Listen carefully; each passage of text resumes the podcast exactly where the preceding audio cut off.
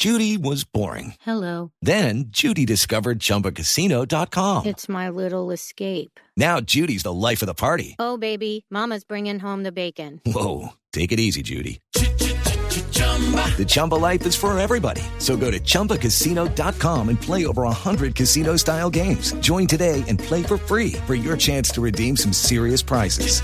chumba ChumbaCasino.com. No purchase necessary. Void where prohibited by law. 18 plus terms and conditions apply. See website for details. Brook Maxmaster es el presidente de la ANDI, de la Asociación Nacional de Empresarios. Doctor McMaster, buenos días. Buen día, Néstor, a y a sus oyentes. El eh, señor viceministro de Hacienda acaba de hacer aquí los primeros anuncios sobre la reforma tributaria. Doctor McMaster, ¿qué expectativas tienen ustedes? ¿Cómo tocaría una eventual reforma tributaria la que va a presentar el gobierno el próximo mes de marzo ante el Congreso? ¿Cómo tocaría a los empresarios? Pues no, no oí al viceministro, eh, entonces no sé muy bien exactamente qué dijo, Néstor, pero, pero yo lo que le, mencionaría es que eh, nosotros hemos venido proponiendo que, la, que la, reforma tenga como dos condiciones. La primera es que ojalá se pueda tramitar pronto, ojalá se pueda tramitar este año como lo ha venido diciendo el gobierno, lo habíamos dicho antes, por razones políticas, entre otras cosas, para que el país se pueda dar eh, la oportunidad de hacer una un análisis profundo, un análisis juicioso, ojalá exento de intereses electorales. Mientras más nos acerquemos, a, por supuesto, a las elecciones, más difícil va a ser desde el punto de vista electoral. Pero eso se enfrenta a una a una situación relativamente compleja y es el hecho de que en todo caso la economía está suficientemente golpeada hoy en día desde el punto de vista tanto de los hogares como de las compañías, de manera que se tiene, nos tenemos que eh, inventar y yo diría que eso que se puede hacer muy fácilmente mecanismos mediante los cuales su aplicabilidad realmente sea a partir de ojalá del año 2022, 2023, pero no hoy en día. De manera que eh, yo le diría que tenemos que eh, compaginar ese par de ese par de asuntos. La otra razón por la cual es muy importante que la tributaria se pueda tramitar hoy en día es porque los mercados internacionales, las calificadoras de riesgo, los que le prestan al gobierno colombiano y a las empresas colombianas requieren de una claridad eh, inmediata alrededor de cuál va a ser el futuro en términos de la capacidad que tengamos los colombianos de pagar esa deuda. De manera que usted, usted ve todo lo que han dicho las calificadoras de riesgo respecto de, de la calificación de Colombia, eh, siempre hay una referencia a que requerimos hacer un esfuerzo fiscal claro y tenemos que clarificar cómo lo vamos a pagar, especialmente habiendo terminado este año 2020 y el 2021 con unos déficits fiscales importantes, de manera que a mí me parece acertado que se vaya a tramitar ya.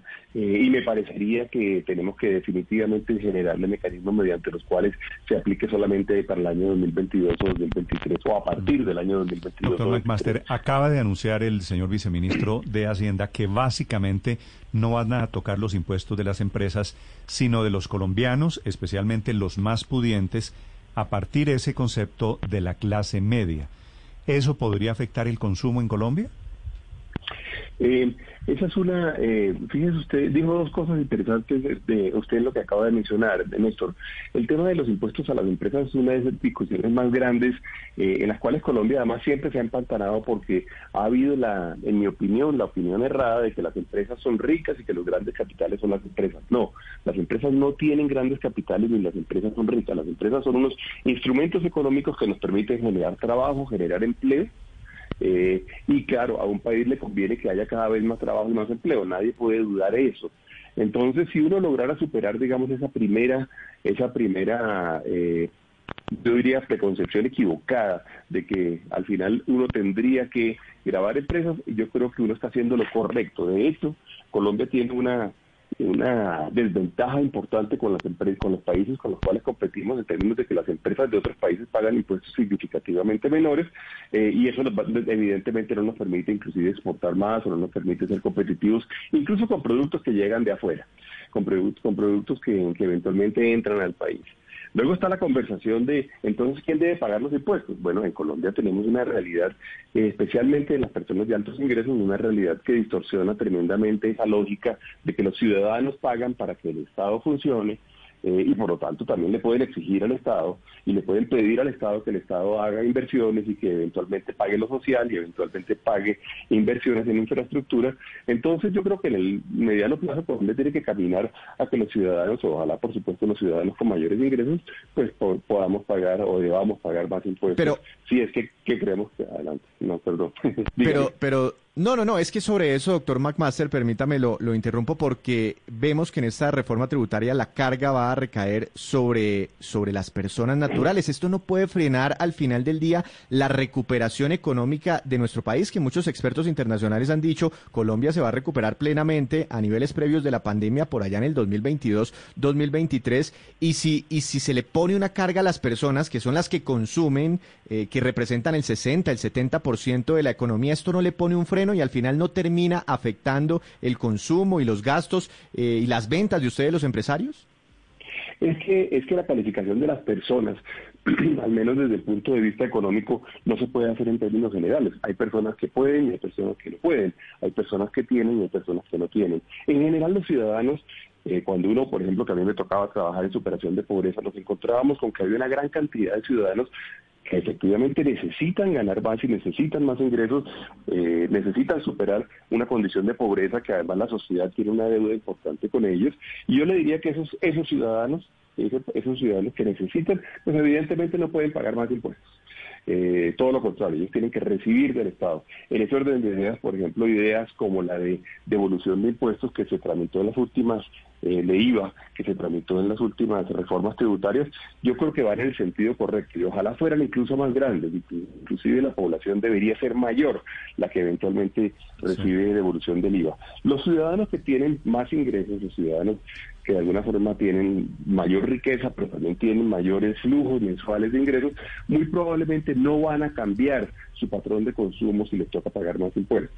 Entonces yo lo que le diría es, le respondería a las personas pues tienen, dependiendo de sus capacidades, pues efectivamente podrán pagar más impuestos o no, y seguramente los que pueden pagar más impuestos ni siquiera tengan un efecto importante en términos del consumo o la demanda agregada. Mm. De manera que lo que ese argumento yo diría es un argumento que que se, ha utilizado en algunas ocasiones, pero en realidad en, Colombia nos falta, digamos, la conciencia de que los ciudadanos debemos pagar por, por el Estado. El Estado al final es un, es un, es un acuerdo común que tenemos para que eh, se haga con el dinero de todos se pueda, o de los que pueden pagar, se puedan hacer algunas cosas, se pueda ofrecer seguridad, justicia, eh, infraestructura, también eventualmente la atención de los que necesitan, más, más necesitan, sí.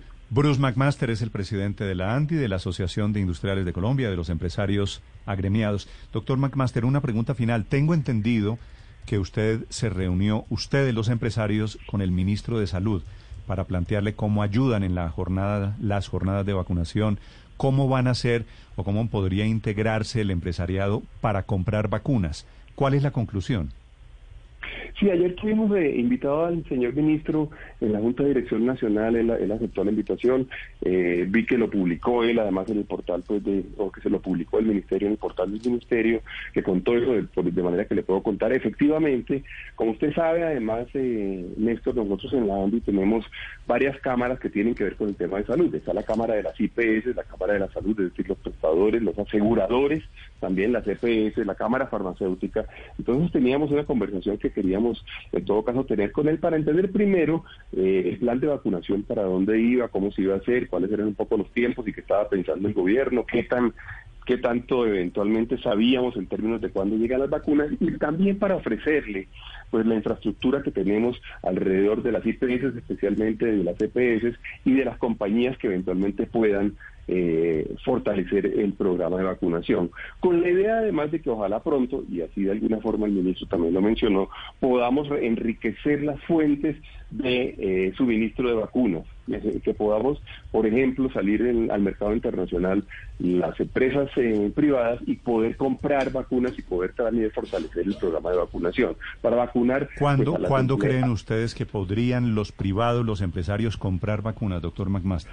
Claro, ahí le iba a decir, eso le iba a decir. Lo que nos, de alguna forma nos, dio a entender el ministro era que eh, la, durante la primera fase no, entre otras cosas, porque eh, se está buscando en este momento organizar todo, generar la lógica, eh, perdón, la logística que permita que la operación se dé y buscar que efectivamente eh, Colombia arranque con el programa de vacunación, pero que sí en la segunda fase que debería ser, diría, aparentemente diría yo, serían unos dos o tres meses, pero para eso, Néstor, tenemos que estar listos, porque hay, hay que hacer muchas cosas, entre otras cosas, las de eventualmente tratar de comprar vacunas, que bueno, ya afortunadamente el mercado está ofreciendo, que hay, hay sobre eso un mito, porque se dice que no hay vacunas, el mercado ya está ofreciendo vacunas eventualmente en compras grandes. Y hay que, y hay además que coordinar muchas cosas, por ejemplo, toda esta conversación alrededor de los de las indemnidades de los contratos, eh, cómo se harían las, las, importaciones, cómo se trabajaría, se trabajaría con el INVIMA, cómo sería también el, el, el, criterio de,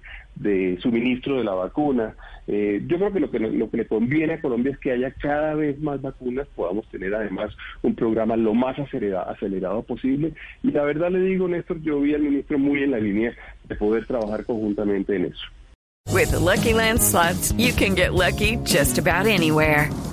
This is your captain speaking. Uh, we've got clear runway and the weather's fine, but we're just going to circle up here a while and uh, get lucky. No, no, nothing like that. It's just these cash prizes add up quick. So I suggest you sit back, keep your tray table upright, and start getting lucky. Play for free at LuckyLandSlots.com. Are you feeling lucky? No purchase necessary. Void where prohibited by law. 18 plus terms and conditions apply. See website for details.